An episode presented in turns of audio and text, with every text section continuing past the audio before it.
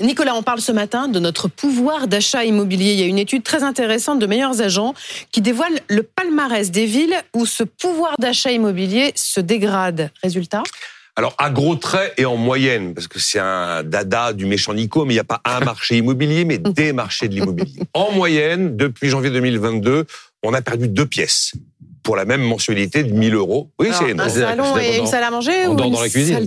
On a perdu deux pièces, c'est-à-dire que pour une même mensualité de 1000 euros sur 20 ans dans 209 villes de France, on arrive à acheter en moyenne 53 mètres carrés, soit 20 mètres carrés de moins. que en janvier 2022. Ah et entre-temps, évidemment, qu'est-ce qui s'est passé? Les taux ont été multipliés par 4. Pourquoi on en est là? Quand vous avez des taux qui montent beaucoup plus vite que les prix ne baissent, le rythme n'est pas le même.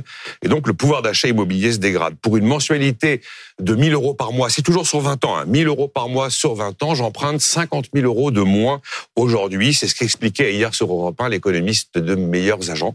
Voilà la situation. 20 mètres carrés perdus en 22 mois. Bon, deux pièces, non, deux pièces perdues en moyenne euh, en près de deux ans. Que dit les palmarès des grandes villes de... Alors, le principe, c'est de voir ce qu'on peut acheter avec 1000 euros par mois sur 20 ans aujourd'hui par rapport à ce qu'on pouvait acheter avec les mêmes 1000 euros par mois sur 20 ans en janvier 2022. Prenez les très grandes villes. Par exemple, à Bordeaux, vous avez, vous avez perdu 10 mètres carrés sur la période. Vous pouvez acheter 34 mètres carrés avec 1000 euros par mois pendant 20 ans. À Lyon, vous avez perdu 8 mètres carrés. Vous pouvez acheter 32 mètres carrés.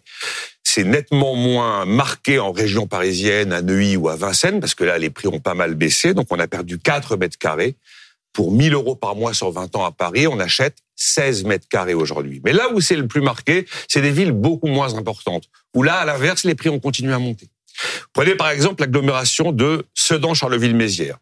En janvier 2022, pour 1000 euros par mois sur 20 ans, j'achète 168 mètres carrés.